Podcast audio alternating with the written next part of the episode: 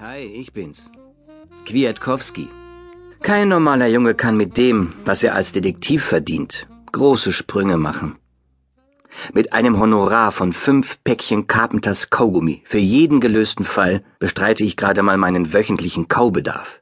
Wenn man außerdem bloß lächerliche 2,50 Euro Taschengeld pro Woche kriegt, sollte man sich alle Gedanken an größere Anschaffungen gleich aus dem Kopf schlagen. Bei dem verlorenen Duell mit dem Meisterdetektiv King hatte ich erfahren müssen, wie nützlich ein Computer in meinem Beruf sein kann.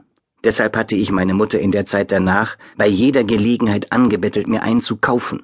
Ich hatte ihr sogar angeboten, als Gegenleistung, in den nächsten 20 Jahren morgens, mittags und abends den kompletten Abwasch zu machen. Aber sie war hart geblieben. Erstens sitzt du dann nur noch vor der Kiste und ballerst auf irgendwelche Monster. Und zweitens, Und zweitens haben wir für einen Computer kein Geld. das mit den Ballerspielen hätte ich meiner Mutter vielleicht ausreden können.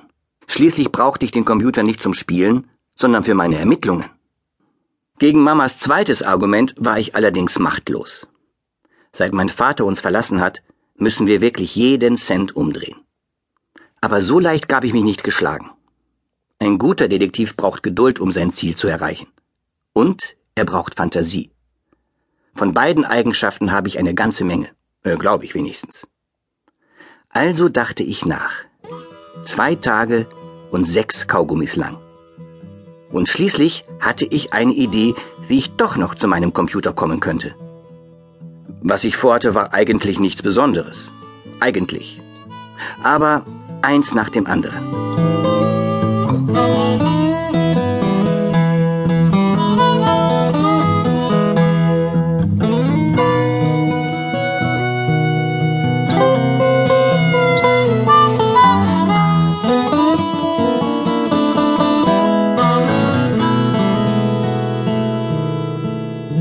Es war kurz vor den Sommerferien.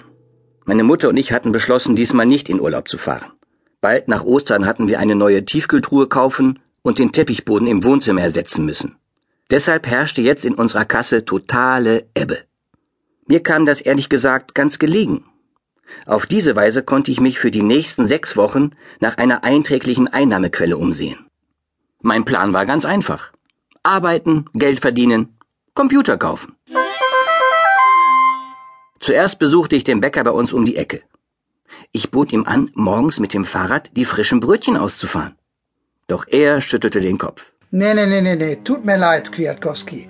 Das wäre Kinderarbeit. Wenn mir jemand dahinter kommt, dann bin ich geliefert. Auf keinen Fall. Im Pressehaus der täglichen Nachrichten lief es ähnlich ab. So ein aufgeblasener Typ, dem das Gel aus den Haaren tropfte, fragte mich, Du willst Zeitungen austragen, Kleiner? In ein paar Jahren gern. Aber jetzt bist du noch viel zu jung. Wir würden uns strafbar machen. und so ging es weiter. Egal, wo ich es versuchte, ich hörte immer dieselbe Leier. Du bist zu jung. keinen Fall. Wir machen uns strafbar. Nee, nee, nee, Wir beschäftigen keine Kinder. Keine Kinder. Mann, ich wollte doch keine Steine schleppen oder Klaviere transportieren. Das hatte den Brötchen oder Zeitungen austragen mit Kinderarbeit zu tun. Wie immer, wenn ich irgendwo nicht weiterkomme, besuche ich Olga. In ihrem Kiosk kaufe ich meine Carpenters. Außerdem hat sie mir schon oft geholfen. Und das nicht nur bei meinen Fällen.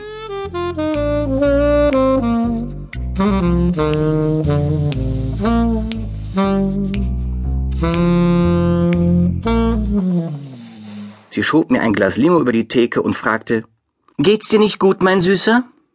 Nee, knurrte ich. Erstens, weil das stimmte. Mir ging es nach meinem vergeblichen Versuchen, eine Arbeit zu finden, wirklich nicht gut.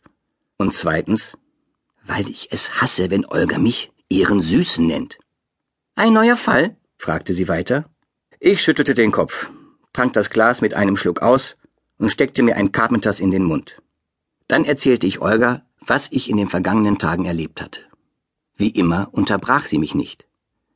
Als ich fertig war, sagte sie, Ich würde dich ja gern beschäftigen, mein Engel. Mann, oh Mann, Engel war ja noch schlimmer als süßer. Bloß, ich komme selbst nur so gerade über die Runden. Ich weiß, sagte ich und wollte mich verabschieden. Doch Olga hielt mich am Ärmel fest. Ich hätte da einen Fall für dich. Aha. Einen Fall? Eigentlich hatte ich ja sechs Wochen lang Geld verdienen wollen. Aber wenn mich keiner einstellte, konnte ich auch genauso gut wieder als Detektiv arbeiten.